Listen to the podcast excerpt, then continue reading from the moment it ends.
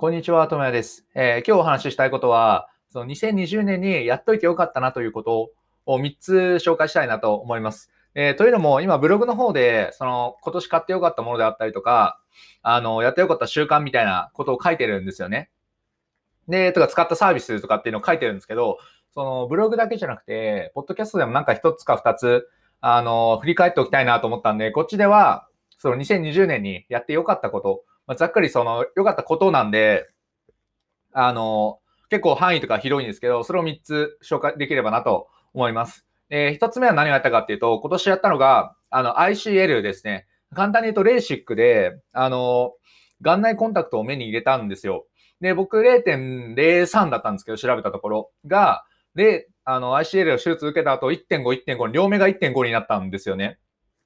やっぱりこれは、その人生が変わるっていうか、あの、今までの日常に戻れたっていう感覚があって、すごいやっぱり、うん、今はもう当たり前にはなってますけど、始めた頃は全然違くて、もうメガネが必要ないですし、コンタクトも買わなくていいんですよ。コンタクトの息もないんで、旅行に行くときも一つ物が減るんですよね。であったりとか、やっぱり朝起きたときに、あの、何でも見える、すべてが見えるっていうこと。最初にメガネを探すんじゃなくて、起きてすぐ、あの、お風呂に入ったりとか、水を飲むことができるんですよ。で、これってやっぱすごいなと。目が悪い人って、目朝起きた時って、もう何も見えないというか、もうぼやけてる状態で、早くメガネをするかコンタクトをするかっていう選択肢しかなかったと思うんですけど、それがなくなったっていうのはすごくいいなっていうのは、やっぱり、ものすごく実感しますね。で、これはいくら高かったとしても、値段も結構僕も、いくらだったかな、50万くらいはしたんですけど、だとしても、長期的に見たら全然元取れますし、やって損はない。目が悪い人で、で、そのコンタクトであったりとかメガネを煩わしいと思わない人はいないと思うんで、まあ、もちろんそのデメリットもあるかもしれませんけど、そういう意味ですごく良かったなっていうのが ICL ですね。やっぱりこれは、うん、今年やって良かったことで言うとナンバーワンかなと。で、まあ、ただちょっと手術は怖かったですけどね。目が、目になんか入ってくる感じは怖いんで、そこら辺はちゃんとお医者さんだったりとかとは確認しつつ、ICL かレーシックっていうのは、まあやれるんであれば、まあやってみるといいんじゃないかなと思います。で、二つ目に関しては、あの、コンテンツ制作ですね。あの、ノートも、ブログでもそうですし、ポッドキャストもそうですし、YouTube もそうですけど、今年の4月の終わりくらいに始めて、まあもうすぐで8ヶ月ぐらいですよね。を一応毎日のように続けてはいるんですけど、かなりもう生活の一部にはなりつつあって、やっぱりこの、あの、メモのようなアウトプットであったりとかっていう、その、発信する場っていうのを自分で作れたっていうことは、それだけでなんか、思考が整理されたりだったりとか、自分が進んでる感覚、自分が前に進んでるんだなとか、成長してるんだなっていう感覚を振り返れば振り返るほど実感することができるんですよ。で、かつクリエイティブになれますよね。何か一つアイデアを出そうとか、こういうことをやってみようみたいなアウトプットが出せるっていうのも、その精神の安定にもすごいつながるなと思っていて、そういう意味で、やっぱりこれはもうそうずっとやっていきたいというか、一つのライフワークというか、っていうものでやっていければいいなっていうふうに思いますね。やっぱり他の人との関係であったりとか、プライベートでも、あの、ブログを読んでますとかあの、あの、ポッドキャスト聞いてますとかって言ってくださる方とかも結構いるんで、そういう意味でも、あの、人との関係性もつなげられますし、自分はどういう人間なのかっていうのも、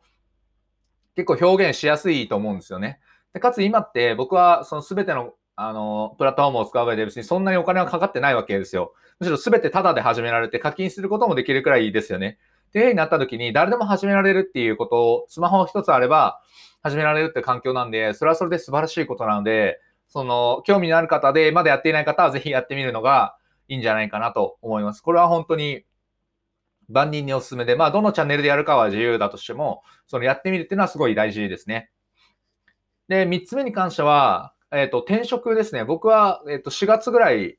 に会社を辞めていて、つまた転職してるんですけど、その時にやっぱ環境を変えるっていうことで、やっぱ見える世界が全然違うんですよね。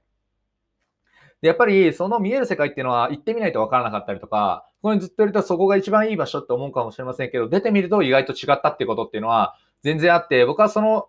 転職する期間で結構考えることとかって考える時間とかも増えたんで、いろいろ考えてたんですけど、まあやっぱり環境を変えて新しいことをする。で、何かをやめてみるっていうのは、その自分の人生においてやっぱ大事なんだなっていうことは思いました。なので、転職ってものはしてよかったなと。で、ちなみに転職するときにやったこととしては、あの、パレオな男っていう方の書いてある、科学的な適職って本のみを参考にして仕事を探しましたね。で、7つの特色みたいなのがあるんで、その中でどれがいくつ達成できてるかな、みたいな考えつつ、仕事を探しました。で、3つか4つは多分クリアしてて、あとの3つはまあ自分でどうにかしようっていう感じで納得したのを覚えてます。で、まあ現状も別に、それもすごい良くて、そうなんか、変な不満とかも特にない状態で、前には進めてるなと思うので、あの、この本を選んでよかったなと。なんで転職を考えてる方はぜひ科学的な転職を読んでみると、あの、視点が増えたりだったりとか、あ、そういう視点でものを見ればいいのかってことがわかるので、おすすめではあります。まあなんで、まあ、一つ目と二つ目に関しては、まあ、やった方がいいことというか、ICL だったりとかコンテンツ制作っていうのはやってみた方がいいことで、まあ、転職っていうのはやってみた方がいいっていうよりかは、まあ、嫌であればやめた方がいいことでもあるとは思うんですけど、あの、そうですね。なんで言うだろう。ちょっとよくわかんないですけど、まあ、この3つっていうのは僕の中でやってみたらよかったことで、転職であったりとか、コンテンツ制作は、うん、そうですね。ちょっとよく、ちょっと今、急に思考がおかしくなったんで、一旦話は終わりますけど、なんで、この3つ、まとめると ICL とコンテンツ制作と、まあ、転職、すべてはその自分で行動するっていうことで、あの、変化がわかるものなので、ぜひ、一旦どれかをやってみるというか、どれも面白いことになるなとは思うので、ぜひ、